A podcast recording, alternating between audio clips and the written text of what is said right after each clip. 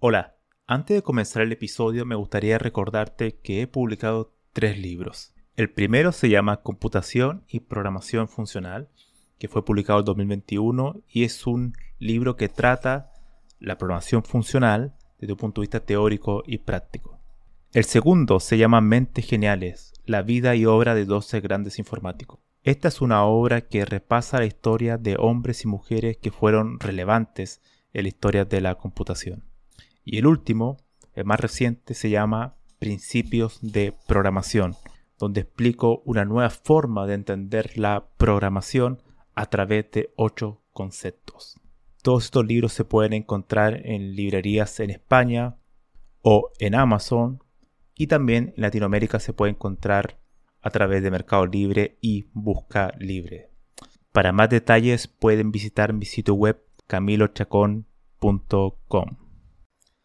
La conversación de hoy es con Manuel Rubio. Es la segunda vez que está en este podcast y hace casi, casi un año que estuvo por aquí. En esa ocasión nos comentó un poco sobre Erlang, sobre la programación concurrente, sobre cómo se puede construir un buen software. Y en, esta oportunidad viene a hablarnos sobre su trabajo escribiendo un libro sobre la historia de los lenguajes de programación. Así que es un episodio histórico en el sentido de que vamos a recorrer un poco la historia de los lenguajes que ya cumplen muchas décadas, como por ejemplo Fortran, COBOL, Lisp y el mismo Erlang, y en base a esa historia nos permite, nos enriquece para poder entender nuestro presente de mejor manera, para poder entender quizás cuestiones que también conversamos en esta entrevista como el surgimiento de los generadores de código como Copilot o el surgimiento de lenguajes como Rush. Así que entender la historia es entender un poco más el trasfondo de las herramientas que ocupamos y en eso ha invertido gran parte de su tiempo Manuel. No se olviden de compartir este episodio y de suscribirse a este podcast. Hola Manuel, hace casi, casi un año que fue la última vez que hablamos en este podcast. ¿Cómo has estado? Bien, bien, gracias.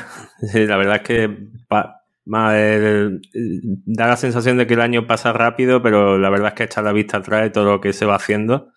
Y vaya, son muchas cosas lo que pasan a lo largo de un año.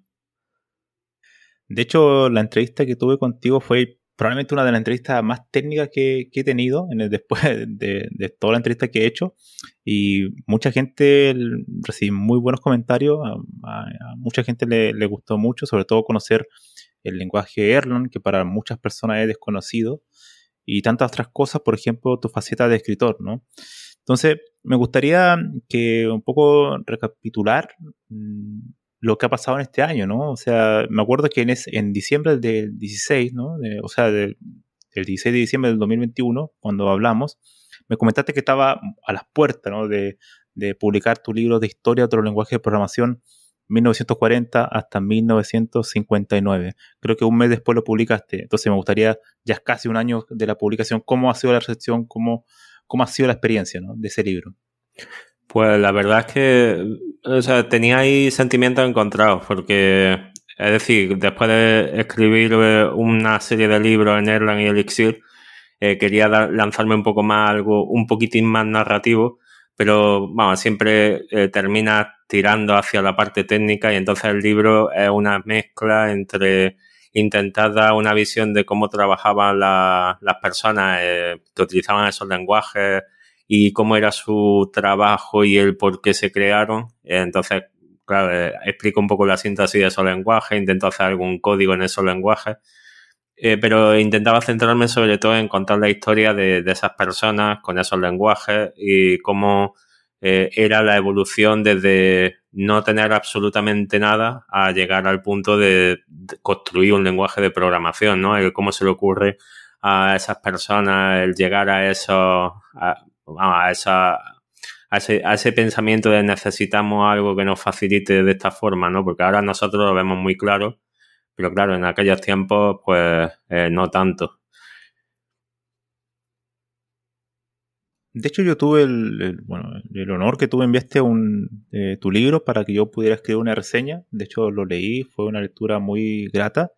Y me gustaría preguntarte, para los que no lo han leído y probablemente tengan ahora la oportunidad de comprarlo, es em, el primer capítulo. El primer capítulo, tu parte se llama eh, Tres amigos y mencionas a tres personajes importantes, eh, John von Neumann, Alan Turing y Alonso Schurz. Pero me gustaría en particular que nos mencionara eh, al primero, ¿no? A von Neumann, porque es, por ejemplo, en este podcast yo nunca lo he mencionado y Alan Turing y Alonso Schurz sí lo mencionan muchísimas veces en varios episodios. Entonces me gustaría que, que nos comentara un poco cuál, cuál fue ese, ese aporte de él a la, computación, ¿no? Para muchos que quizás es más eh, asociado, lo, asocian más a la parte física o a la matemática, pero no tanto a la parte de la informática, ¿no?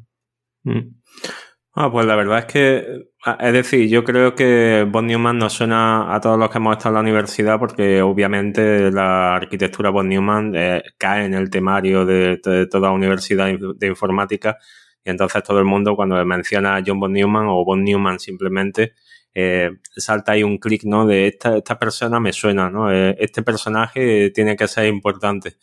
Y entonces eh, yo intenté encajar dentro de, del libro personajes que quizás no tengan mucho que ver con los lenguajes de programación, ¿no? porque intenté ver la influencia de estas tres personas en los lenguajes de programación y de forma muy indirecta, pues cada uno de los tres ha, hecho algo, ¿no? Que, que, diseñadores posteriores del lenguaje de programación han utilizado y han llegado a la construcción de esos lenguajes de programación.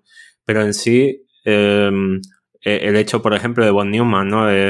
una persona que tenía una capacidad matemática y una mente tan brillante en cierta forma que quizá eh, por culpa de él o gracias a él, ¿no? Eh, tenemos los diagramas de, de flujo y, y el hecho de que, claro, cuando te pones a pensar, dices, a ver, si una persona es capaz de memorizar una página completa de código máquina y sabe exactamente lo que hace, dónde está el fallo, realmente esa persona no puede ayudar a otras personas a facilitar la entrada a la informática porque él no lo necesita, ¿no? No ha tenido que verse con dificultades a la hora de tratar con esas máquinas o con ese código máquina o con la programación en sí, porque él realmente lo veía muy fácil.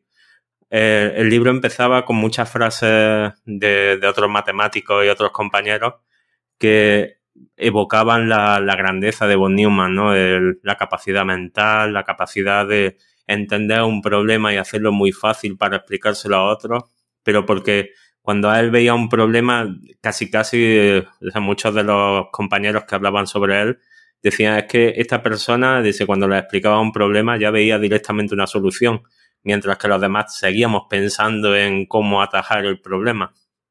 Y claro, eh, cuando piensas en, en sí, en la computación en aquellos tiempos, que era un problema principalmente eh, llevado por matemáticos, ¿no?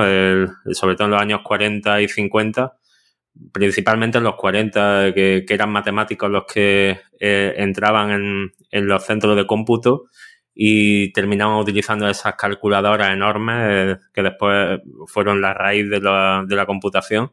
Entonces, claro, eh, esos, esos, matemáticos son los que sembraron la semilla y von Neumann quizá ha sido reconocido como el artífice de intentar que esas máquinas evolucionasen de, de una forma rápida. Pero claro, o sea, últimamente incluso he estado leyendo bastante más acerca de él, porque en el libro de, la, Catedral de Turing eh, se centra sobre todo en el personaje de von Neumann.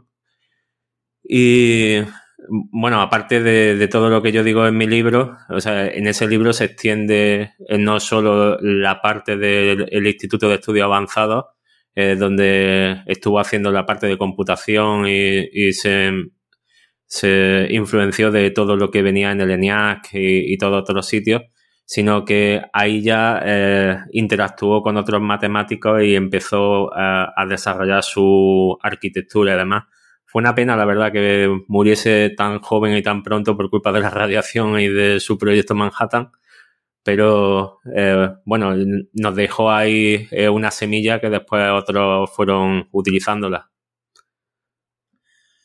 ya estamos casi, falta un poco más de una década para que se cumpla casi un siglo, ¿no? Del trabajo de Alan Turing y Alonso Schur a, mediados de la década de, los 30, ¿no? De, 1930. Mm, me gustaría preguntarte, ya que también lo mencionas en el libro, a Alonso Schur y a Alan Turing, con este casi un siglo que ha pasado, ¿cómo ves la imagen de ellos eh, con el paso del tiempo? Sobre todo pensando en las carreras de informática actuales. ¿Tú crees que muchos informáticos conocen su trabajo? Eh, ¿Saben eso? ¿O todavía hay una brecha pendiente en el aspecto de la historia de la informática en las carreras de, ingeniería, por ejemplo? Bueno, yo creo que lo, he comentado en algún momento contigo, de que, claro, eh, al escribir un libro sobre historia de los lenguajes de programación, en este caso muy concreto, eh, yo abogo un poco por el tema de la humanidad, las humanidades, ¿no? La filosofía y, intento ver, eh, como tú decías bien, ¿no? Eh, centrarnos en el aspecto un poco filosófico de nuestra profesión, pero desde el punto de, vista de, estos personajes y dado la trayectoria que ha ido llevando la profesión a lo largo de este casi siglo, eh, yo veo que el papel que ellos ejecutaron en un principio y lo que hacen ahora los desarrolladores y programadores actuales muy, muy diferente. Es decir, al principio eran matemáticos que requerían unos conocimientos muy íntimos de la matemática, de, de, incluso de la electrónica. Eh, cuando estuve leyendo la biografía de Grace Hopper, eh, ella decía de yo era matemática y cuando entré en, Harvard, que era Harvard donde ella estuvo inicialmente eh, con Aiken, Em, ahí tuvo que imbuirse mucho sobre cómo funcionaba la máquina y, terminó siendo mitad eh, electrónica, mitad eh, mecánica, mitad ingeniera y, bueno, y en todo lo que hacía de programación, pues matemáticas seguía, ¿no? Entonces ahí yo creo que empezaron a darle vuelta a qué era realmente lo que ellos hacían porque era una mezcla de doctrinas muy diferentes y fue a partir del año 50 cuando ya se reconocía como, como algo diferente, ¿no? Algo que no era matemática en sí, que no era ingeniería en sí, que era algo diferente, pero que lo mezclaba eh, diferentes cosas de, diferentes formas.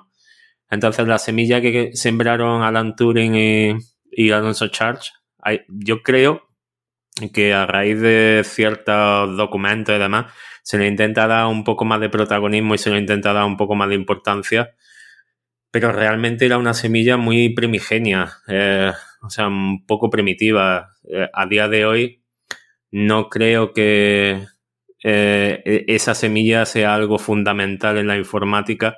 Es decir, desde el punto de vista de humanidad, de historia, la veo como necesaria para saber los orígenes y saber por qué ciertas cosas son así. Pero a raíz, o sea, de forma pragmática, realmente no le veo una necesidad imperiosa a conocer esos orígenes en sí, porque no aportan eh, específicamente, bueno, desde el punto de vista pragmático, ¿no? Eh, no aportan nada específico que, enriquezca la forma de, programar o de pensar en la resolución de un problema. Creo que hay otros eh, que vinieron mucho después que filosofaron acerca de cómo resolver problemas de otra forma y que ya tenían en sí en mente el cómo una máquina, o sea, un poco más alejado del mundo matemático, eh, razonaba en base a un problema, eh, cómo estructurarlo y resolverlo, ¿no? Yo pienso siempre un poco más en, en el libro, bueno, de otro matemático en sí, de, creo que era Russell, eh, que escribió el How to Solve It, eh, de cómo resolverlo. Y, vamos, serían casi más eh, el origen a raíz de ese libro que de, la semilla que, dejaron tanto Alonso Charles como Turing. ¿Te refieres a, Polia? Ah, sí, Polia. George Polia. Ah, sí, sí, exactamente. Sí. Y de hecho, uh, ese, ese, tipo, ¿qué opinas sobre ese tipo de, ya que lo mencionas, ese tipo de libros que te dan una especie de como estrategia para, estrategia para poder abordar un problema? ¿Tú crees que faltan? Porque hay, muchos libros que, ahora me, me, acordé de eso, ¿no? Que hay muchos libros que te dan como una especie de regla, ¿no? De, de cómo desarrollar software en sí, hay que ocupar esto, esto, otro. pero quizás eh, no hay estos libros que hablen sobre la parte del diseño, ¿no? De, más como un aspecto filosófico en construir un desarrollo de software. ¿Qué, ¿Qué opinas sobre eso? Bueno, yo tengo mi teoría de que los grandes desarrolladores, o sea, los grandes desarrolladores por lo menos que han conseguido mantener grandes arquitecturas de software, son gente que tiene una obsesión compulsiva al orden y consiguen mantener eh, todas las o sea, todas las capas de abstracción y todas las funcionalidades y todo lo que compone ese, ese software, eh, que puede llegar a ser inmenso, eh, de una forma tan, tan organizada y obvia que cuando llegas y empiezas a leerlo encuentras cada cosa en el sitio que lo esperas y llega a un punto en el que dices, es decir, eh, cuando empiezas a leerlo lo dices, es muy aburrido porque es muy obvio, ¿no? Eh, que, cada cosa está en su sitio, que no hay ninguna sorpresa de nada que te encuentres fuera de lugar. Y sin embargo, eh, empiezas a pensar, bueno, si yo tuviese que construir algo así, eh, no sería tan simple, es decir, saber en qué punto tienes que colocar cada cosa es más complicado. Es como lo que tú decías, de libros que te permitan pensar en cómo construir algo, pero no desde el punto de vista de diseño, es decir, porque tenemos muchos libros como los del Gang of de, los patrones de diseño, ¿no? Eh, que esos libros se han perpetuado a lo largo de mucho tiempo, pero solo te dan eh, para mí son como libros de recetas. Te dan algunos ingredientes y, cómo utilizarlos. Algunos de ellos con el tiempo, como el singleton, empiezan a decir que no es bueno utilizarlo. Otros eh, empiezan a ser cambiados por otros que, que se demuestran mejores. Al final terminan siendo como eso, como ingredientes, pero no como una metodología en sí de tienes que abordar un problema de esta forma, ¿no? Eh, como el libro este de How to Solve It. volviendo al tema de, los lenguajes que mencionas en tu libro La historia de los lenguajes de programación, hay tres lenguajes en particular que, a mí me causa bastante curiosidad y me gustaría que nos comentaras un poco cómo han, después de todo este paso del tiempo, cuál es su estado actual o cómo han influido a otros lenguajes, que son el caso de Fortran, COBOL y Lisp. Porque, claro, uno a veces sabe que COBOL todavía es un lenguaje que se ocupa mucho en el sistema bancario, eh, de hecho, la gran mayoría del código bancario creo que es como lenguaje eh, COBOL, pero ya legado. Entonces, me gustaría que nos comentaras un poco de estos tres lenguajes y cómo es, fue su impacto en, la, historia del lenguaje para los que vendrían después. ¿no? Bueno, el caso de Fortran a mí me llamó mucho la atención y sobre todo la cantidad de conferencias que conseguí encontrar en las que, bueno, tres personajes siempre, Alan Perlis, eh, John Bacchus y Chris Hopper, que parece que coincidían mucho en conferencias, en mítines y otra serie de, de, eventos documentados que nos quedan en la historia. Y en una entrevista, por ejemplo, bueno, en, una conferencia en sí, eh, Alan Perlis, por ejemplo, eh, soltó directamente que no sabía por qué eh, John Bacchus estaba destinando tres años en crear un compilador cuando él a sus alumnos eh, les daba tres meses de verano y construían un compilador sin problemas. Pero claro, en ese momento yo creo que a Alan Perlis se le escapaba un poco la, el enfoque que tenía John Bacchus de crear un compilador que fuese incluso mejor que muchos de los programadores de código máquina que había en ese momento. Porque uno de los grandes mitos, bueno, no era mito, ¿no? En aquel momento, eh, cuando utilizaban programación automática, que así como llamaban a los lenguajes de programación o a los compiladores, eh, ellos tenían la, en mente de que si ellos lo hacían manualmente, eh, era, era óptimo, utilizaban todos los ciclos de, la, máquina y podían utilizar más cómputo dentro de esa máquina. Entonces, para ellos, el hecho de tener un poco más de facilidad a la hora de desarrollarlo, pues no, no era un punto fundamental. Mientras que eh, John Bacchus, por ejemplo, decía, bueno, es que si abrimos la posibilidad que todo el mundo, bueno, o la mayoría de personas puedan entender cómo desarrollar o cómo transformar un algoritmo matemático al código máquina, eh, de una forma fácil, en este caso con un lenguaje de programación, pues eh, abrimos la posibilidad que puedan utilizar eh, las máquinas de, o sea, mucho más, eh, no solo para lo que lo estamos utilizando en ese momento. Y teniendo en cuenta de que John Bacchus trabajaba en IBM, pues era una idea que, que necesitaban, ¿no? Que ellos querían vender más máquinas o incluso vender más horas de cómputo. Entonces, eh, John Bacchus se, centró en ese, eh, en esa odisea, ¿no? En esa tarea de crear un lenguaje de programación que compilase lo que compilase fuese igual o incluso mejor que cualquier código que pudiese hacer una persona.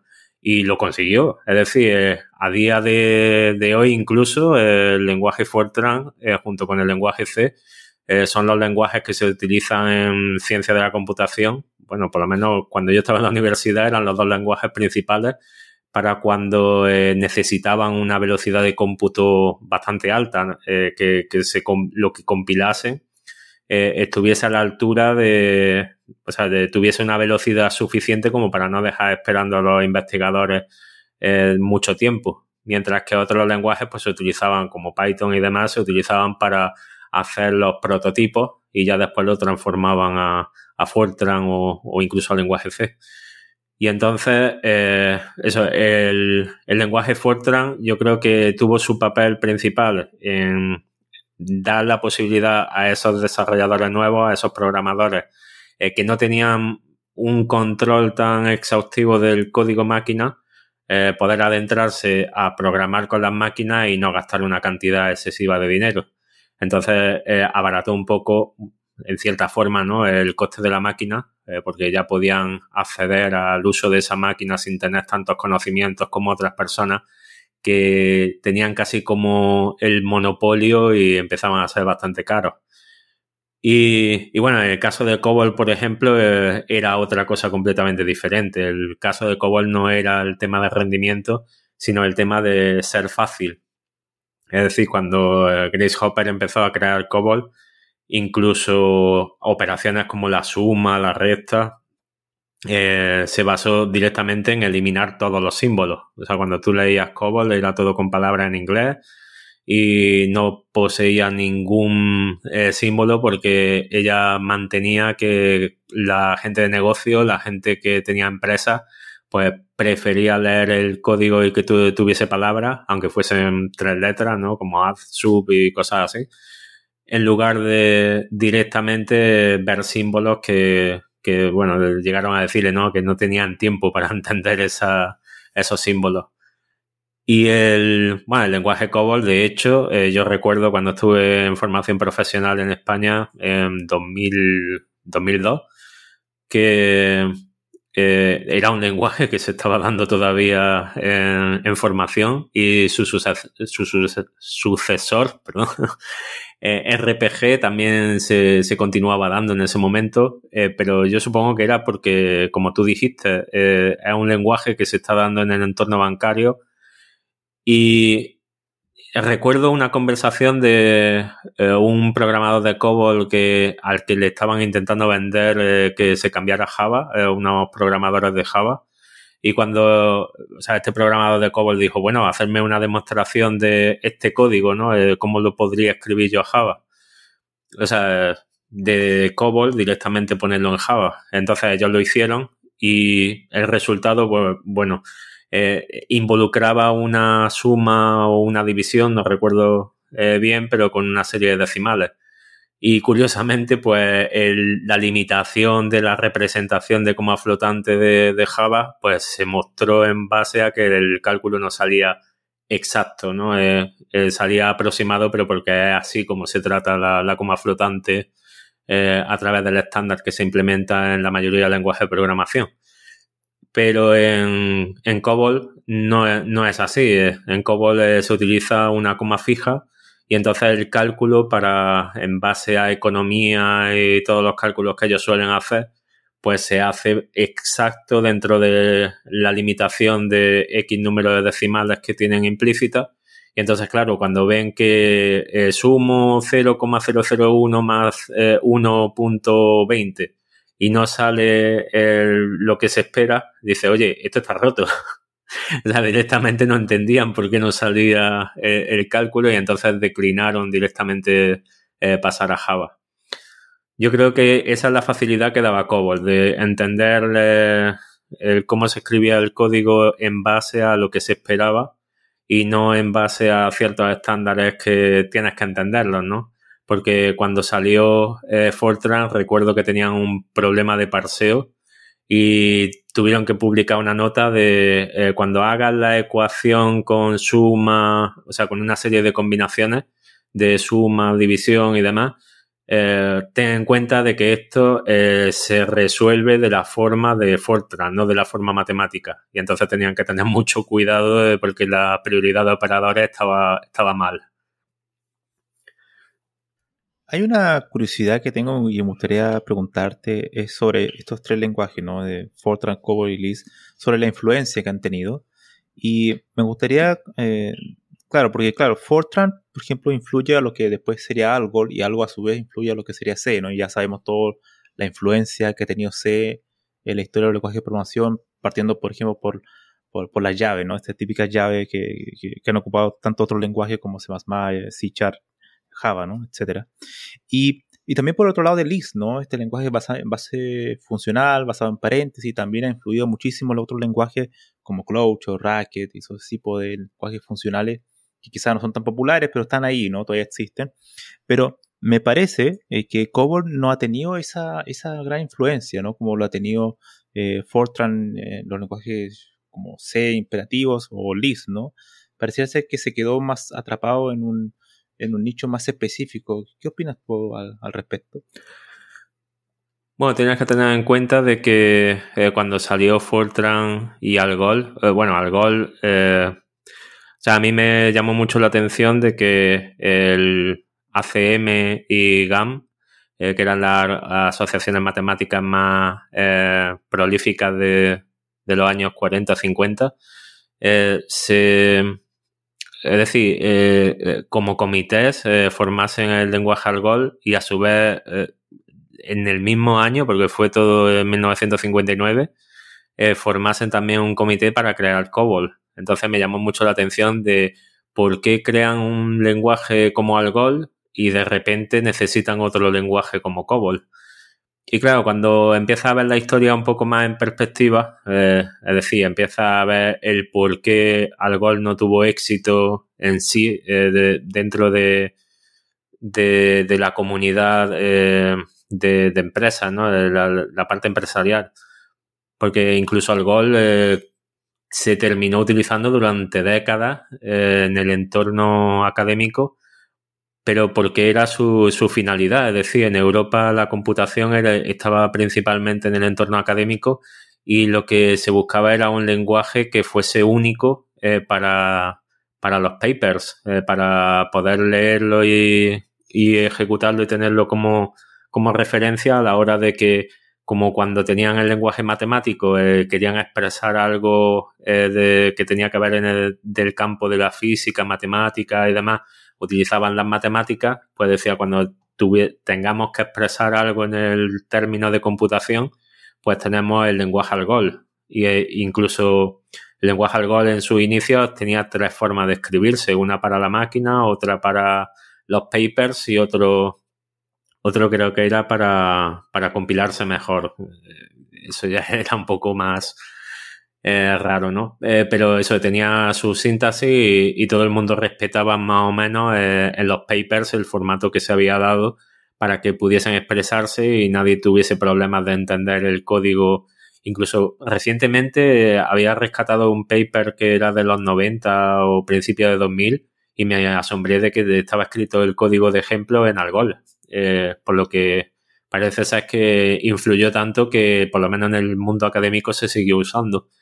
Pero en la parte de América, o sea, sobre todo en Estados Unidos, que la, computación tenía un fuerte uso en el terreno empresarial, pues ellos no lo veían de esa forma, no veían la necesidad de tener un lenguaje que tenía tres formas de escribirse y que era principalmente matemático ellos necesitaban algo que resolviese sus problemas, ¿no? El dolor que tenían de, de bueno, si quiero saber eh, lo que tengo que poner en las nóminas de mis empleados, o sea, la matemática me ayuda, pero prefiero que sea en base a una serie de procedimientos que se vayan poniendo uno tras otro y cuando alguien que no sabe matemáticas vea ese procedimiento sepa exactamente qué es lo que se está haciendo. Y entonces desarrollaron ese lenguaje en base a palabras, en lugar de, símbolos y con muchas más eh, funciones basadas en, negocio, en, forma empresarial, más que en las librerías matemáticas típicas que venían con Algol y demás. O sea, tenían dos enfoques completamente diferentes y de hecho, cuando, eh, o sea, porque esto partía la mayoría de todas estas iniciativas del Departamento de Defensa, cuando el Departamento de Defensa terminó un poco con COBOL, eh, intentó hacer otra vez lo mismo con ADA, que fue otro lenguaje que vino bastante después, que se, me estoy documentando ahora bastante sobre él. Y fue más o menos lo mismo, eh, buscaban exactamente el mismo enfoque de que tuviese eh, más facilidad para ser leído que para ser escrito incluso, porque pretendían que tuviese palabras más largas y no solo de tres dígitos, o, bueno, tres letras, tres caracteres. Y, y claro, esa forma de expresión pues hacía muy incómodo a gente que utiliza el lenguaje para eh, su uso personal o porque le gusta la informática y entonces la gente en casa o, bueno, también teniendo en cuenta que esos compiladores nunca fueron software libre, eh, pues no lo utilizaban por, por, esos motivos. No era accesible, no era fácil, eh, estaba muy versado en el entorno empresarial, por lo cual no tenía mucho sentido en un ordenador personal o, en, para uso de, eh, fuera del entorno empresarial, o sea, en el entorno académico tampoco tenía mucho sentido utilizar COBOL.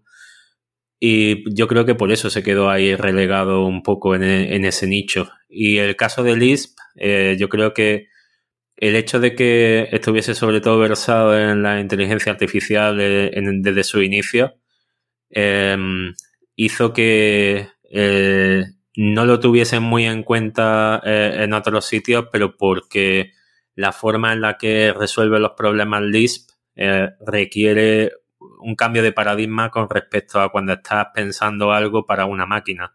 Es decir, si tenemos en cuenta la trayectoria de que eh, yo escribo algo para una máquina y, siempre se tiene en cuenta la, forma procedimental, ¿no? De, hago primero esto configurando el, espacio de memoria, eh, lo que es decir, siempre pensamos, o por lo menos cuando se enseña la informática, siempre se piensa en cómo tiene que trabajar la máquina, que tiene memoria, que tiene espacios que tiene que rellenar. Pero sin embargo, cuando tú ves Lisp eh, y piensas en qué es Lisp, es decir, porque yo creo que es de los únicos lenguajes en el que todo, todos son datos. Es decir, tú no estás escribiendo en ningún momento ningún comando en sí, tú estás proporcionando datos y esos datos en sí eh, tienen la capacidad de, tener una funcionalidad o de resolverse de una forma en la que esa resolución termina en una acción. Entonces, claro, ese cambio de paradigma de cómo venía siéndose la informática a, este enfoque en el que eh, es mucho más declarativo, ¿no? Eh, tienes que pensar en qué es lo que quieres conseguir, pero no cómo lo quieres conseguir, sino eh, cómo la máquina eh, te puede ayudar a resolver ese problema de forma eh, incluso recursiva, ¿no? con unos datos iniciales, resolviendo esos datos en otros, hasta que se llega a unos datos finales que son los que idealmente son los que quieres, ¿no? A menos que te haya equivocado en algo. Entonces, claro, ese cambio de enfoque no es lo que se estaba enseñando ni, ni en la línea recta que iba desde los momentos iniciales de la computación hasta la salida de esos otros lenguajes. Eh, tomó casi como una deriva en la que eh, la gente, o por lo menos los creadores y los usuarios de, esos lenguajes, de Lisp, eh, Scheme y otros lenguajes que salieron similares, como Prolog también, se, se, versaron más en, en, bueno, si yo tengo un problema y le proporciono los datos a la máquina, cómo puedo hacer que ese problema se vaya resolviendo en base a encontrar otros datos hasta que llegue la resolución, ¿no? Y la máquina de inferencia de Prolog en eso yo creo que fue, fue el punto en el que ya se veía el, cómo hacer esas cosas, ¿no? Pero no obstante también tenía el problema de, de la, del rendimiento, de que, claro, en, en aquellos momentos, incluso cuando eh, McCarthy dijo, bueno, vamos a hacer Lisp, eh, veía mucho más trabajo manual eh, que de la máquina porque consideraba que ese trabajo que tenía que hacer la máquina para resolverlo todo era inviable en, ese, en esos inicios, ¿no? Hasta dos años más tarde no se implementó un, un compilador en condiciones, o, bueno, por lo menos que fuese funcional, ¿no? Para Lisp. Dentro de la historia de los lenguajes de programación, para mí siempre me ha causado, me ha causado mucha curiosidad el caso de C, ¿no? No sé si estará en la segunda parte de tu libro, eh, C, que surge a principios de la década de 1970, 72, creo que aparece la primera vez. Em, y me gustaría preguntarte sobre todo su, su amplia influencia, ¿no? En, porque fue utilizado, bueno, por Denny Rich dentro de, de, los laboratorios Bell para crear units, ¿no? Que fue como el gran suceso de, del uso de, C. Pero C traía consigo el, tema mm, muy, muy explícito, como mencionabas antes, ¿no? El tema de darle la responsabilidad al programador de manejar temas como de bajo nivel, ¿no? De manejo de memoria. Si asigna memoria, también tiene la responsabilidad de liberarla, ¿no? Y todo ese tipo de cosas que le dan un rendimiento notable en comparación a, hacer código eh, assembly, ¿no? Ahora, C eh, para muchas personas fue casi un retroceso en cuanto a que se le da más la responsabilidad al programador más que al compilador, ¿no? O sea, el manejo de memoria, por ejemplo.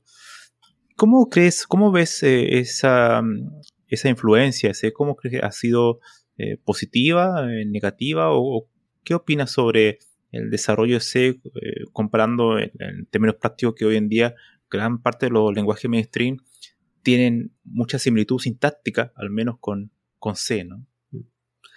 Ah, yo creo que fue una implementación pragmática de, algo que necesitaban, porque, o sea, teniendo en cuenta eh, la historia de, la creación de C, de que eh, los laboratorios Bell necesitaban que las máquinas de telefonía tuviesen un software eh, fácil de implementar y, que, bueno, más que fácil, que, que, que cupiesen la máquina en sí, ¿no? Tenían máquinas que querían abaratarlas eh, como todo en, la, en el terreno de las telecomunicaciones, eh, necesitan abaratar costes, necesitan que la máquina sea lo más pequeña posible y necesitan que tenga eh, una lógica para enrutar llamadas y demás. Em, bueno, en principio, y partiendo de lo que habías dicho inicialmente, sí, el lenguaje C entra en los años 70 y desgraciadamente el siguiente libro solo cubre una década porque o sea, ya en la década de los 60 eh, se dobla el número de lenguajes con respecto a las dos décadas anteriores y vamos, me vi un poco sobrepasado en, estudiando tanto lenguaje de programación para, para ir haciendo un poco de, de vamos, de recorrido de, de todos ellos. Eh, no, no, quería dejarme tampoco ninguno fuera. Y, bueno, dicho esto, el, vamos, la, lo que es la síntesis o los usos del lenguaje C, eh, ten en cuenta de que parte un poco como, como, un juego. Es decir, todo lo que yo siempre he leído de Richie, que es posible que esté equivocado porque todavía no lo he corroborado, no, no, he buscado nueva información, pero lo que yo tenía entendido de cuando empecé a estudiar lenguaje C, que empezó como una especie de juego. Es decir, en los laboratorios Bell se hicieron muchos lenguajes y el lenguaje C fue casi como una especie de juego de, bueno, eh, se hizo el B, pues ahora se hace el C, ¿no? Eh, empezó como algo que querían probar, eh, que quería simplificar lo que se hacía en BCPL y, y, directamente se estaba haciendo el sistema operativo Multics y ellos dijeron pues bueno vamos a hacer eh, como otro juego no implementar en lugar del ensamblador en C este del sistema operativo y vamos a llamarlo Unix no como contrapartida de Multics. Entonces, eh, claro, el lenguaje C lo que era era una especie como prueba de concepto que todavía no tenían tampoco muy clara de la utilización de un lenguaje que pudiese adaptarse a diferentes códigos de máquina. Entonces tú escribías un código en C y ese, pues dependiendo del compilador, se adaptaba para una máquina u otra y en los laboratorios Bell parece ser que tenían diferentes tipos de máquinas, por lo cual era una, una necesidad para ellos tener esto así, pero al mismo tiempo no querían alejarse mucho de, de la parte de ensamblador, necesitaban ese control fino de saber exactamente la cantidad de memoria que están utilizando, liberarla en el momento que dejan de utilizarla, porque, como he dicho, eh, las máquinas que utilizan la, en aquel momento los laboratorios Bell y la mayoría de empresas de telecomunicaciones eran muy, muy, muy limitadas, eran eh, aparatos muy pequeños y entonces cada vez que ejecutaban una parte de código, al salir eh, no podían dejar la responsabilidad a otra sección de código de que fuese limpiando, sino que era casi como eh, secuencial. Necesitaban que eso se terminase, se limpiase y fuese a otra cosa. Entonces, claro, eh, con esa premisa en mente, pues tenían que simplificar, tenían que hacerlo pragmático, tenían que hacerlo totalmente controlable por parte del usuario y, bueno, tenían en cuenta de que eh, incluso estando en el entorno empresarial, ellos eran eh, ingenieros de telecomunicaciones en este caso, pues tampoco tenían mucho problema en que eso fuese un poco difícil de tratar porque eh, estaba dentro de su, de su campo. Que no era como el caso de COBOL en el entorno empresarial que necesitaba ser simple para la gente de economía, sino que en este caso pues podía ser más complejo porque la gente que estaba o que iba a utilizarlo eran ingenieros.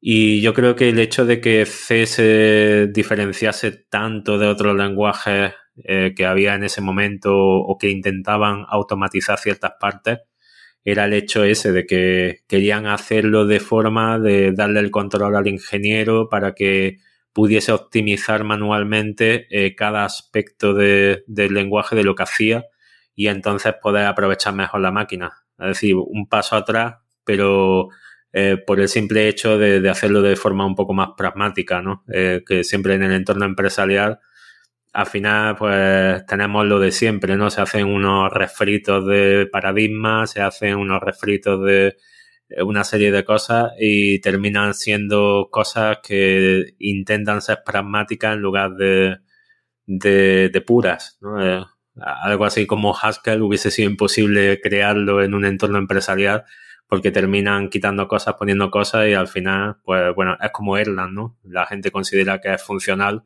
pero realmente de la parte funcional, si no lo analizas bien, no es tan funcional como Haskell.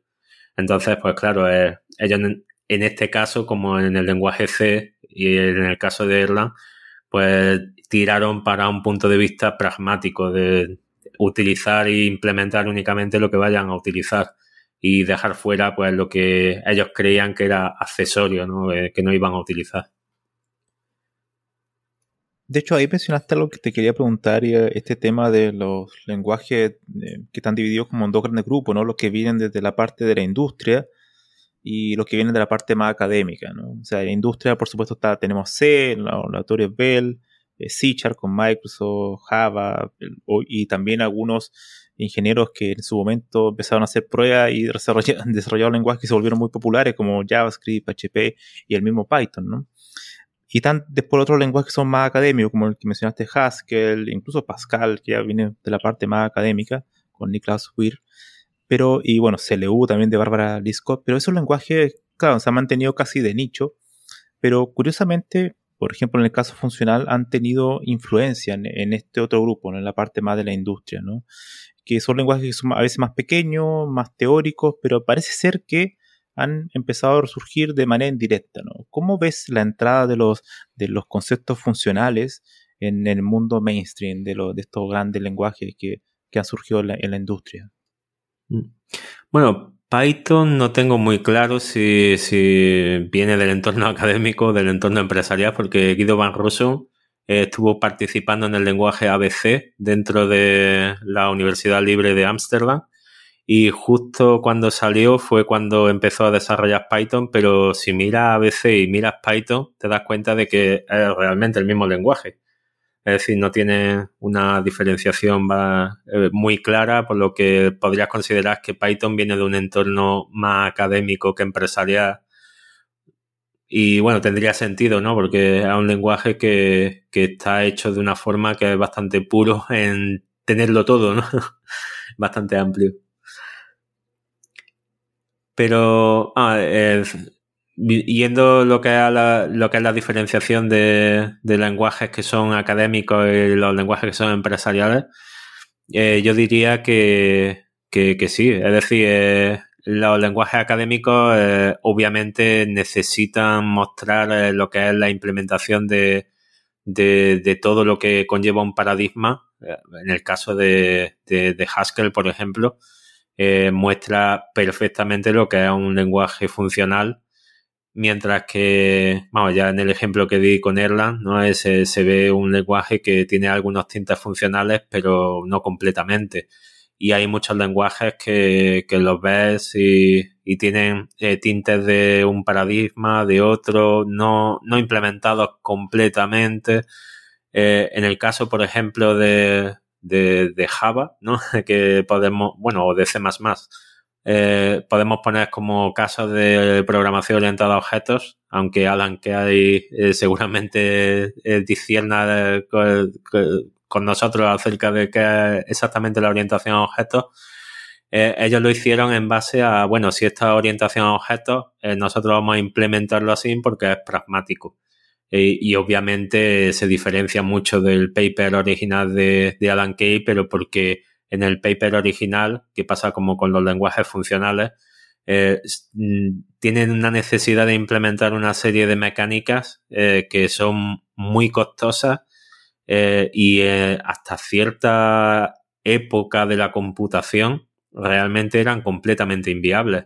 Es decir, en el momento en el que eh, comenzó a despegar la programación funcional y lenguajes como la versión 8 de Java, ¿no? que empezó a, a incluir características funcionales, hasta ese momento eh, un poquito antes quizás, eh, podemos determinar que no era viable tener eh, características funcionales dentro de los lenguajes porque restaban un poco de, rendimiento al, lenguaje en sí. Sin embargo, en, llegado a un punto en el que empieza a haber más cores, más núcleos de, que le dan potencia al procesador, empieza a haber más memoria, una capacidad de computación mayor, eh, llega un momento en el que realmente no hay una diferencia exacta entre utilizar un lenguaje funcional o un lenguaje imperativo. Es más, incluso cuando eh, realizamos algoritmos de forma funcional, terminan siendo más claros y en algunos aspectos incluso eh, rinden mejor que, otros, otras implementaciones que se ven más costosas, más, más raras y, más difíciles de mantener por su legibilidad. Y, finalmente es eso, de que si, si yo implemento de una cierta forma un algoritmo y al hacer un banco de pruebas eh, obtengo que la implementación que se hace más simple de forma funcional eh, rinde exactamente igual o, o, con una diferencia no significativa entre uno y otro, al final eh, tengo que optar o debería optar por el simple, ¿no? Que es el que me va a permitir eh, volver a ese código y seguir manteniéndolo de forma fácil. Entonces, esto se han ido dando cuenta con la aparición de, o sea, en la Java Virtual Machine, por, por poner un ejemplo, ¿no? Que es donde creo que se ha visto más patente. Empezó a salir Scala, empezó a salir Closure, entonces, bueno, incluso los, cambios en Java que, lo hacen un poco más funcional, eh, y empiezan a demostrarse que cuando escribes un código en Closure, eh, por ejemplo, eh, en algunos aspectos rinde mejor que si lo haces en Java. Tenemos sistemas, por ejemplo, como Kafka, que es un buffer de intercambio de mensajes hecho en Java Virtual Machine, que está hecho en Scala. Es un lenguaje funcional y ahí demuestra una capacidad de, gestión eh, para esos mensajes que hay que encodarlos, gestionarlos, enrutarlos. Eh, o sea, los, diseñadores de esa, de esa herramienta que, está, vamos, es una herramienta que se utiliza a nivel empresarial y, y, es fundamental hoy en día para eh, sistemas en los que se requiere un intercambio de mensajes de alto nivel para una arquitectura eh, escalable dentro de un sistema heterogéneo, o sea, esos sistemas eh, son fundamentales y la mayoría de ellos se están desarrollando hoy en día con, con, sabores funcionales, pero es porque el, rendimiento que se consigue eh, es muy similar eh, o incluso en algunos aspectos, gracias a las optimizaciones de las máquinas virtuales, es superior incluso a, a lo que se podría conseguir con el modelo imperativo tradicional.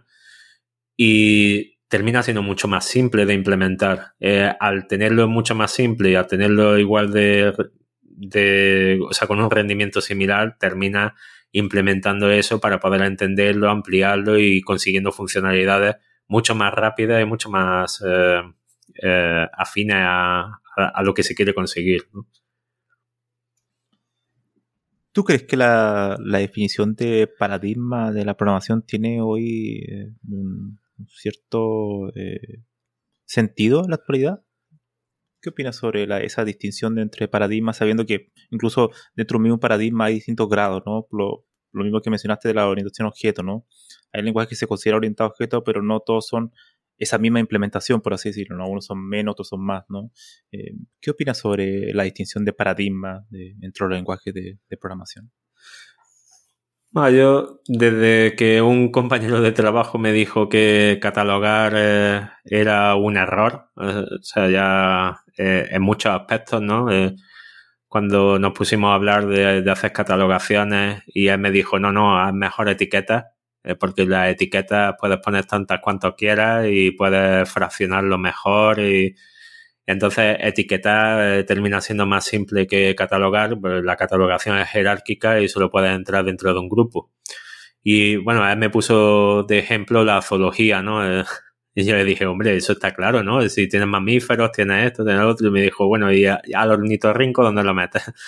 Y claro, eh, con esa con esos ejemplos ¿no? que, que, te, que te colocan, pues cuando llegas y, y ves, por ejemplo, la, los paradigmas de programación, ¿no? la orientación a objetos, eh, termina teniendo un montón de elementos. Eh, no todos los lenguajes tienen todos los elementos, algunos se consideran eh, fáciles, otros incluso dañinos, ¿no? Como la, la herencia múltiple, que la tiene C++, pero ningún otro lenguaje porque no se aconseja eh, ese tipo de, complejidad.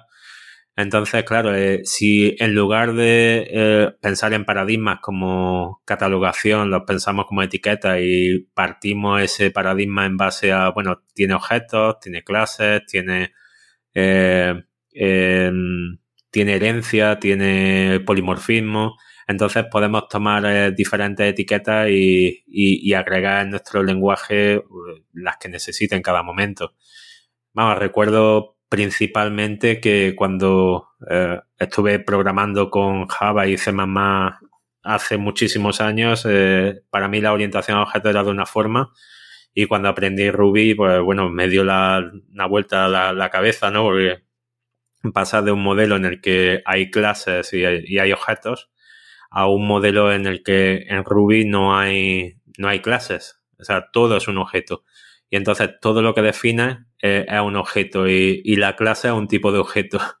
Y claro, empieza a darle vuelta ahí a, la, a las formas que, tienen de, definirlo y de hacerlo y te das cuenta de que es una orientación a objetos pero diferente al resto. Es decir, en ese caso puedes decir, pues sí, esta orientación a objetos porque tiene objetos, tiene herencia, tiene polimorfismo y entonces con esas etiquetas puedes intentar entender un poco el, lo que tiene este lenguaje, pero claro, agrega otras etiquetas como de orientación plena al objeto en caso de que no tiene eh, tipo de datos nativos, eh, como otros lenguajes como C++ o Java o, cualquier otro, que hay tipo de datos nativos y tipo de datos que son objetos, ¿no? En Ruby, por ejemplo, el tipo de datos de objeto nativo no existe, todo es un objeto en sí.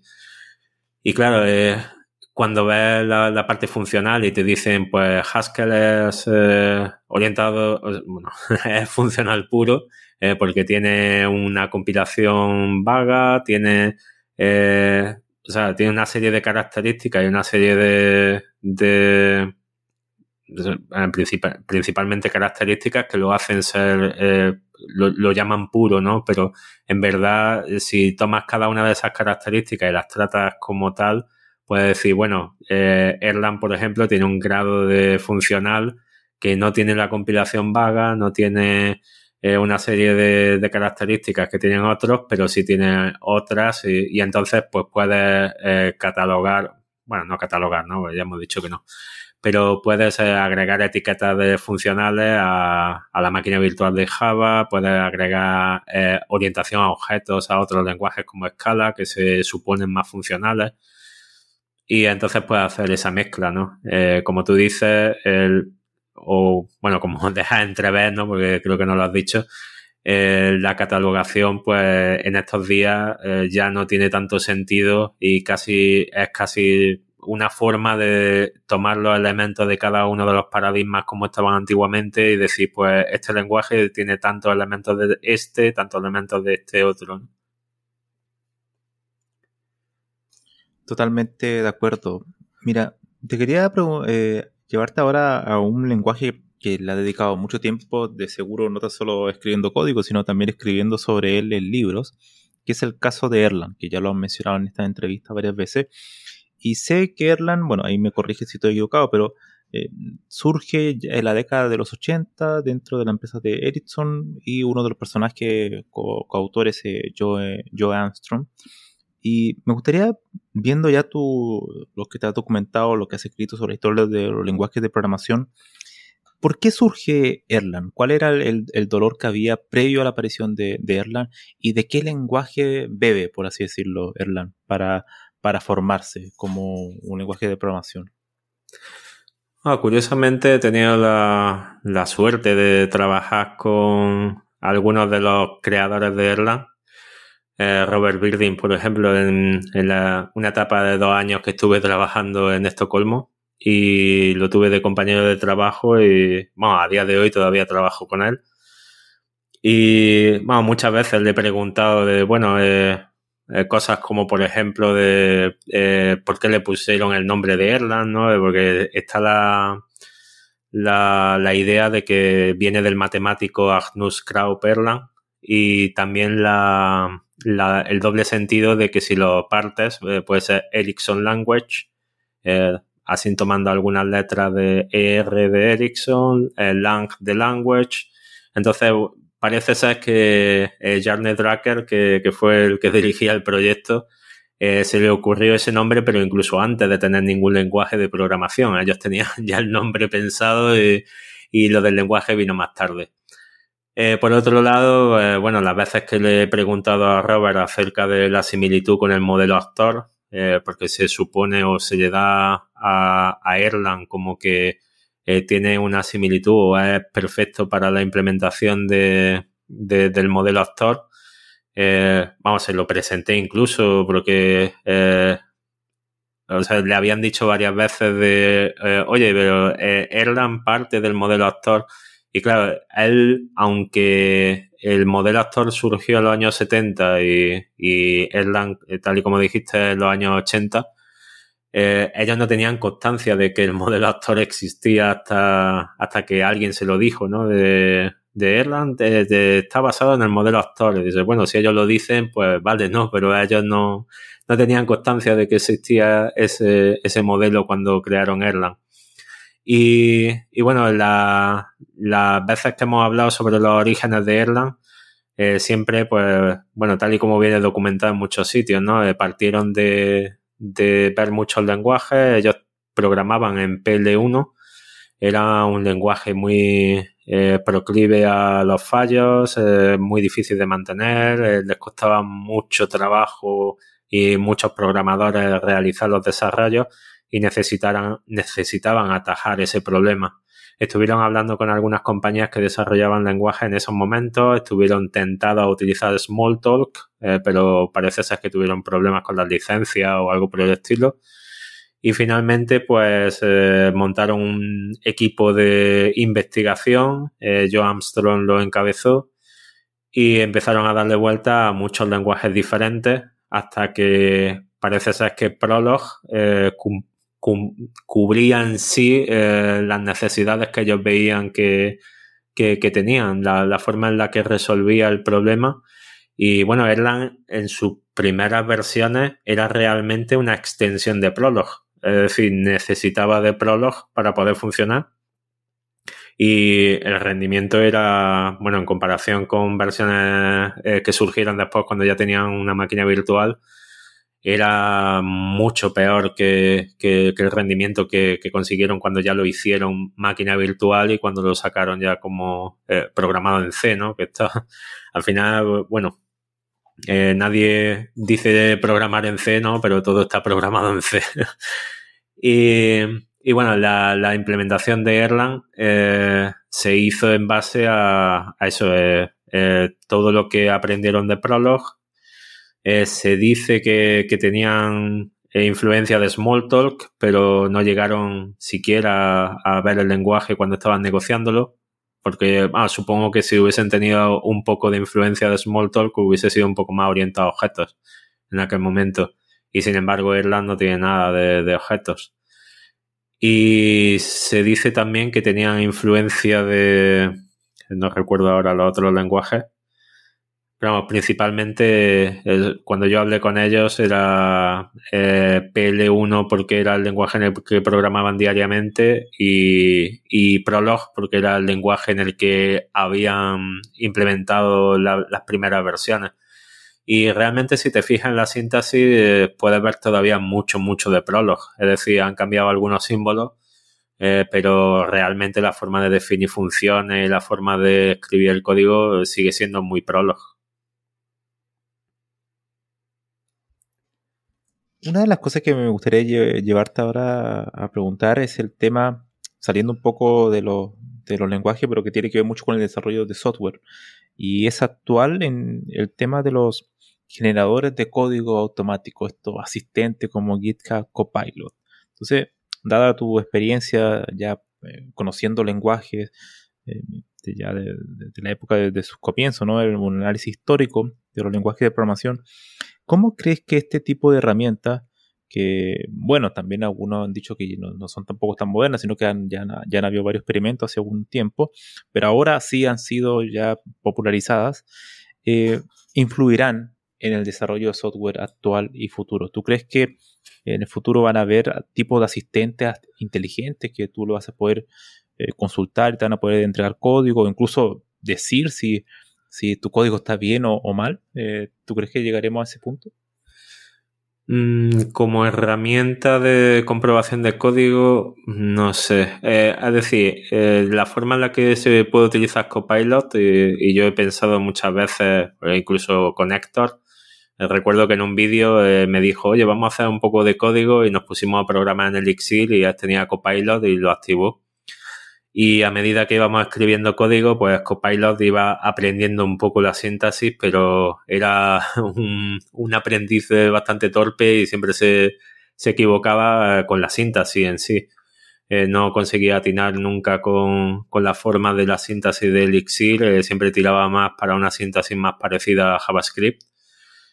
Y el problema viene de que, o sea, yo lo, como lo veo, eh, es decir, si eres un programador experimentado y estás escribiendo código, eh, te puede servir como autocompletado, sí, pero ten en cuenta de que, o sea, si lo utilizas como autocompletado y te genera de repente 20 eh, líneas de código, son 20 líneas de código que tienes que leer y asegurarte de que están bien. Mm, o sea, porque lo haga la máquina no quiere decir que esté bien. Es decir, solo tú sabes en ese momento qué es lo que estás pidiendo a la máquina y la máquina te dará una sugerencia igual que te lo puede hacer eh, un compañero cuando estás haciendo pair programming. Si tú le vas diciendo a tu compañero eh, lo que estás haciendo, pues te puede hacer una sugerencia. Pero yo veo una barbaridad que te coloque de repente 20 o más líneas de código porque está sobrecargando tu, eh, es decir, tú cuando programas eh, tienes una carga cognitiva con respecto al problema que estás resolviendo y a medida que vas escribiendo vas pensando en cómo resolver el problema. Si de repente alguien te llega con 20 líneas de código, tienes que acomodar esa nueva información a todo lo que llevas y comprobar si es realmente lo que quieres. Si no era lo que quieres y sigues escribiendo, de repente aparecen otras 20 líneas de código diferentes de otra nueva sugerencia. Y eso se va acumulando a otra y otra y otra y llega un momento en el que puedas terminar un poco eh, o sea, con, carga carga mental, ¿no? Una carga de un esfuerzo que has hecho a raíz de intentar revisar si eso estaba bien, si no estaba bien. En el mejor de los casos, y si las primeras 20 líneas de código te sirvieron y le dices, ah, vale, pues ponlas ahí, eh, pues vale, ¿no? Pero en el peor de los casos de que después de 50 sugerencias no haya encontrado ninguna buena, pues la carga mental y de haber tenido que analizar todo ese código eh, cae sobre tu cabeza. Después, desde otro punto de vista de, vale, eh, imagina que eh, yo soy sobre todo programador de backend y ahora me meto en la parte de frontend, estoy escribiendo JavaScript, no soy muy bueno programando en JavaScript y bueno, dejo a Copilot que me, que me dé un poco de ayuda, ¿no? Entonces ahí tengo eh, la posibilidad de decir, bueno, estoy en modo aprendizaje, entonces, bueno, dejo al, eh, pongo sobre todo comentarios y veo a ver qué me sugiere pero bueno, la experiencia que yo tengo y después de ver muchos intentos de, código automático, tanto desde Visual Basic como otros que, que, daban porciones de código, es que al final terminas con una cantidad de código ineficiente en tu programa impresionante. Porque una cosa es que eh, tú sepas exactamente qué es lo que quieres y cómo lo quieres, entonces te va completando hasta tener un código coherente y cohesionado y otra cosa es que no sepas exactamente con qué estás tratando y el compilador, bueno, Copilot en este caso te va dando sugerencias y tú las vas aceptando porque las vas viendo más o menos coherentes, pero son trozos sin cohesión ninguna eh, que están dentro de tu código y que pueden o no generar problemas cuando vayan a interactuar entre ellas. Yo lo veo eso como, bueno, has puesto ahí un montón de código, no entiendes exactamente qué es lo que has puesto y finalmente pues te van a surgir problemas y vas a saber cómo arreglarlo. Eh, crea esa duda, ¿no? Y, y, vamos, esos dos escenarios son los dos en los que más pienso. Eh, no sé si realmente puede haber más, pero vamos, solo con esos dos escenarios ya a mí me sirve para decir, bueno, esta herramienta puede ser muy útil, pero hay que afinarla. De hecho, una de las cosas que me sorprendió y, te hacía la pregunta porque hace unos días estuvo entrevistado en el podcast de Led Friedman, eh, Guido Van Russo, que es el creador de Python, y él mencionaba que ocupaba Copilot en su día a día. Entonces, da a entender que, claro, que parece ser que para tareas que son muy repetitivas, ¿no? No sé, me imagino algo como enviar, no sé, un email a través de Python, ¿no? Son cuestiones que probablemente no hay tantas formas distintas de crear tu código te genera algo más o menos normal, ¿no? Pero claro, como tú bien dices, cuando ya son añadir código en un sistema que quizás ya, ya tenga bastante línea de código, acoplarlo ahí, que tenga sentido, la cosa probablemente eh, sea muy, muy distinta. ¿Tú crees que en el futuro esto puede hacer, pueda mejorar, pueda evolucionar a, ser no tan solo una herramienta para aprendices, sino que también para, para expertos? Bueno, es que también pensándolo desde el punto de vista de lenguajes muy burocráticos como Java o, incluso Python en, algunos, en algunas implementaciones que tienen una cantidad de, boilerplate, ¿no? Como lo dicen en inglés, de tienes que rellenar plantillas y esas plantillas pues darle la información específica que, que necesitas para que funcione algo específico. Como habías dicho, ¿no? Si quieres enviar un email, pues esta es la plantilla que necesitas y ya después personaliza un poco lo que es el contenido y ya lo tienes. Claro, en esos lenguajes que requieren de plantillas, que requieren de, boilerplate, pues claro, te, te, puede ayudar, ¿no? Pero realmente no sería nada de lo que ya no o sea, de lo que no tengamos ya, porque hay muchos eh, IDEs eh, como Eclipse o, o IntelliJ, eh, que para estos lenguajes muy burocráticos directamente llega a los asistentes y le dice necesito generar una interfaz SOAP o, cualquier cosa que sea muy, muy burocrática, ¿no? que tenga muchos, muchos objetos y muchos eh, archivos que, que requieren eh, que estén ahí aunque realmente y finalmente no los utilices pues incluso que le dé un acceso a base de datos y te haga todo el mapeo para poder eh, hacer el ORM de el acceso a los datos a través de objetos, pues eso serían automatismos, eh, pero porque el lenguaje es demasiado burocrático, necesita esa información y, necesita estar en código. Otros lenguajes como Ruby o Elixir, por ejemplo, eso son cosas que, intentan eh, evitar por todos los medios. Eh, son lenguajes que luchan contra el boilerplate, ya sea por metaprogramación, o intentando agregar tanto azúcar, azúcar sintáctico como sea posible, de forma que cuando va a escribir código escriba únicamente lo que necesita, no toda la plantilla o todo lo que realmente en otros lenguajes sería necesario. Eh, bueno, también hay que reconocer que viene al coste de, que cuando utiliza mucho azúcar sintáctico, metaprogramación, pues el código se complica, ¿no? ya no es tan simple o tan obvio como cuando ves mucho código, pero es siempre lo mismo. Claro, en el caso de Guido Van Rossum que decía, pues si tú tienes un framework que tiene controladores, vistas, plantillas, eh, plantillas para email y todo exactamente lo mismo y necesito hacer un endpoint para una nueva petición que viene, pues claro, voy directamente, creo el nuevo fichero y ahí pongo el comentario de necesito un controlador para esta petición. Y entonces, claro, eh, si eh, tu copilot ya sabe lo que es el controlador dentro de tu código y puede coger una idea de los otros que hay creado, pues claro, te crea una plantilla buena e incluso te puede ayudar a implementar la primera parte del código. Ya después la parte personalizada pues puedes ir modificándolo y en ese caso sí lo veo un poco más ayuda. Pero claro, yo lo veo desde mi punto de vista que intento utilizar ahora lenguajes que, que reduzcan mi carga cognitiva, así como Rust, Elixir o incluso algunas veces Ruby. Pues claro, desde el punto de vista de usabilidad en esos contextos pues no termino de verlo que es mi, caso específico. Mencionaste un lenguaje y ya para ir cerrando esta entrevista que ha pasado volando el tiempo, ha sido muy interesante, muy entretenida. Eh, me gustaría preguntar sobre Rush. ¿Cuál es, ah, ¿Has tenido la oportunidad de ocuparlo o cuál es tu opinión? Eh, ¿Tú crees que ese lenguaje sea el que pueda hacerle al menos una pequeña sombra al reinado C en, la programación de sistema, ¿no? De todo lo que es sistema operativo, kernel, driver, todo ese tipo de cuestiones. ¿Tú crees que Rush puede hacer, abrirse un paso en, ese mundo? Mm, creo que no, pero creo que no por el motivo de que hay tanto código escrito en C que simplemente la idea de, por ejemplo, coger el kernel de Linux y convertirlo todo a Rust, eh, sin cambiar nada. Es decir, eh, la funcionalidad seguiría, seguiría siendo exactamente la misma, pero el código eh, estaría en otro lenguaje diferente.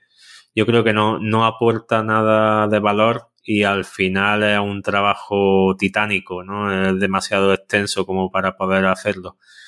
En la máquina virtual de Erlang recuerdo que un compañero de trabajo eh, que estuvo revisando Rust e incluso haciendo diferentes papers eh, em, acerca de la carga cognitiva y la forma de programar en lenguaje de bajo nivel, eh, ponía de ejemplo siempre el lenguaje C y el lenguaje Rust y decía que mientras que tu atención y tu eh, capacidad, la carga cognitiva y, todo lo que necesitas para programar en C es demasiado costoso a nivel personal, es decir, requiere eh, mucha concentración, requiere eh, mucha capacidad, requiere que tengas mucho conocimiento, mientras que el lenguaje C requiere todo eso, cuando cambia a otro lenguaje como Rust, en el que el compilador te ayuda mucho a qué es lo que estás haciendo mal, qué es lo que tienes que hacer ahora. Es decir, eh, te ayuda incluso cuando estás utilizando memoria, de dónde va esa memoria, quién se la deja, cuándo se debe de liberar. Eh, o sea, tiene una serie de dinámicas que, que permiten reducir la carga cognitiva y, ayudan al programador a, entender mejor eh, un código de bajo nivel. Entonces, claro, desde ese punto de vista dices, es que todo el mundo debería de utilizar Rust en lugar de utilizar C.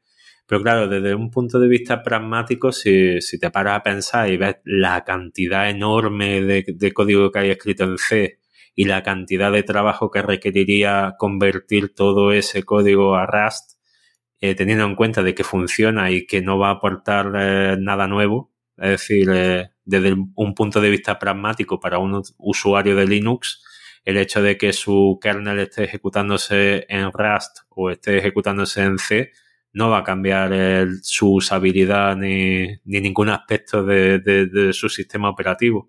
Entonces, claro, no es eh, una necesidad y, aunque a día de hoy en el kernel de Linux eh, se da la posibilidad de utilizar Rust eh, para utilizar para la construcción de algunos módulos y se está intentando impulsar a que se utilice más, a día de hoy es una idea inviable.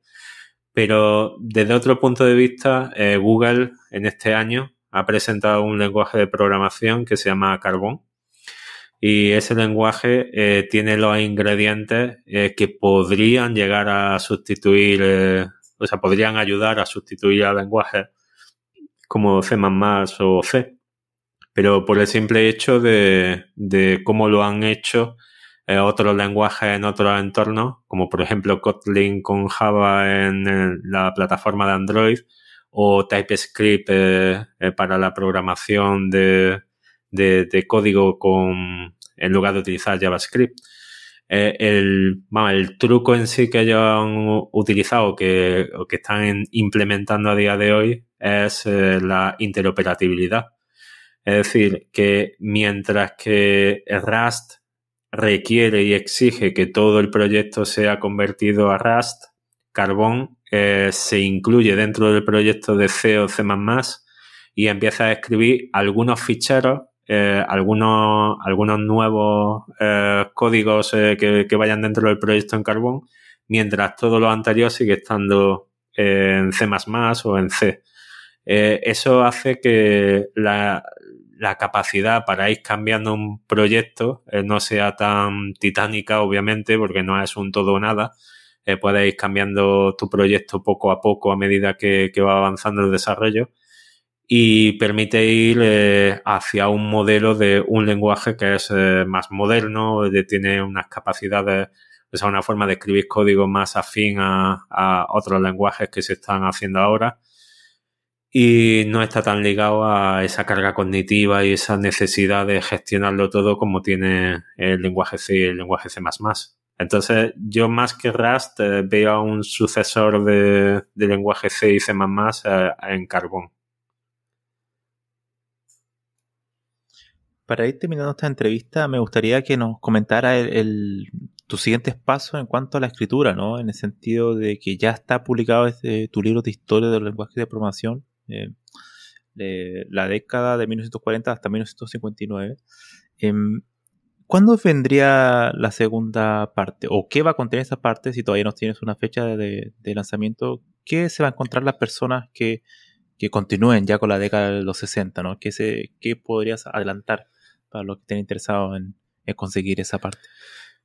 Pues eh, ah, el libro lo tenía planteado para que saliese en diciembre eh, y hacer una, o sea, una publicación anual, ¿no? De cada una de las siguientes décadas. Pues en principio eh, e inicialmente había pensado que fuesen otras dos décadas y entonces no hacer una cantidad muy excesiva de libros. Pero, vamos, como he comentado al principio, el, vamos, ya la cantidad de lenguajes, eh, en el primero creo que entraron 17 lenguajes y en este siguiente volumen, eh, que empecé haciendo fichas de cada uno de los personajes, cada uno de los lenguajes y lo tengo todo estructurado a, día de hoy en fichas. Eh, tengo, pues eso, 29 fichas de lenguajes y unas 58 fichas de, de personajes. Entonces, claro, eh, ha sido una labor de recopilación de papers, eh, libros, un montón de documentación sobre cada uno de los personajes. Estoy intentando también alcanzar algunos personajes que, que aún siguen con vida, ¿no? para intentar tener algunas palabras suyas sobre alguna información que, que, no estaba clara.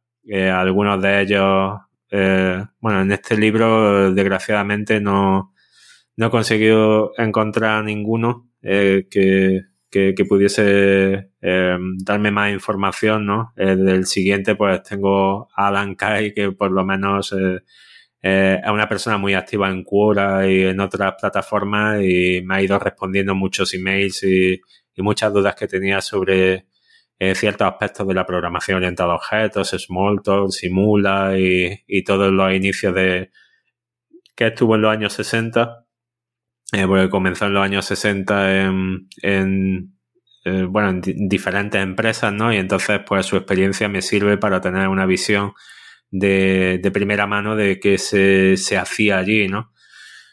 Y, y eso, eh, los lenguajes, pues bueno, eh, de los años 60, pues quizás los, los más significativos la historia que continúa de COBOL, porque en el libro anterior eh, se quedó en el concepto y ahora, pues, bueno, en este libro vienen las implementaciones en sí. El lenguaje Lisp, que también pasó exactamente igual, se comentó un poco de dónde venía, eh, porque en el 58 fue cuando se empezó a pensar acerca de Lisp, pero hasta el año 60 no hay una primera implementación del lenguaje. Eh, las, las, siguientes eh, versiones de Fortran y cómo fue evolucionando. El lenguaje APL, Euler, Basic, que se surgió en el 64, em, Logo, y, bueno, termina con el concepto de Forth, eh, que es otro lenguaje que surge a finales de los 60, pero hasta los 70 no, no hay un compilador eh, como tal. Genial, genial. O sea, eh, se vienen muchas más aventuras en el siguiente, el siguiente libro y se pone mucho más interesante y, también, como mencionaste anteriormente, mucho más complejo, ¿no? Porque al final la cantidad de lenguajes que hay en la historia es enorme, aunque uno siempre recuerda unos 5, 10, 15, ¿no? Pero hay muchísimos más y otros tantos que son privados, ¿no? Que uno muchas veces ni sabe que existen, pero están ahí, ¿no? Em, bueno, no me queda más palabras que dar que agradecerte, Manuel, estar aquí por segunda vez en este podcast. El tiempo ha pasado volando. Eh, hemos estado más tiempo que la vez anterior, que tuvimos una hora y, y 15 minutos, ahora lo hemos pasado. Así que siempre es grato hablar contigo y estoy seguro que cuando publiques o cuando te invite de nuevo vas a estar con, escribiendo algo más, ¿no? Así que muchísimas gracias por, por estar aquí, ¿no? No, gracias a ti, ha sido un placer hablar contigo y bueno, yo me enrollo mucho hablando, ya lo puedes ver ¿no? en esta hora y cuarto larga que, bueno, pues hora y veinte que llevamos hablando. Y, bueno, siempre un placer hablar contigo y, y cuando guste. Genial, genial. Muchísimas gracias, Manuel. Y bueno, para todos nuestros eh, oyentes, van a estar los enlaces a los libros de Manuel en la descripción de este podcast, también las redes sociales por si lo quieren seguir. Así que bueno, nos vemos en el siguiente episodio.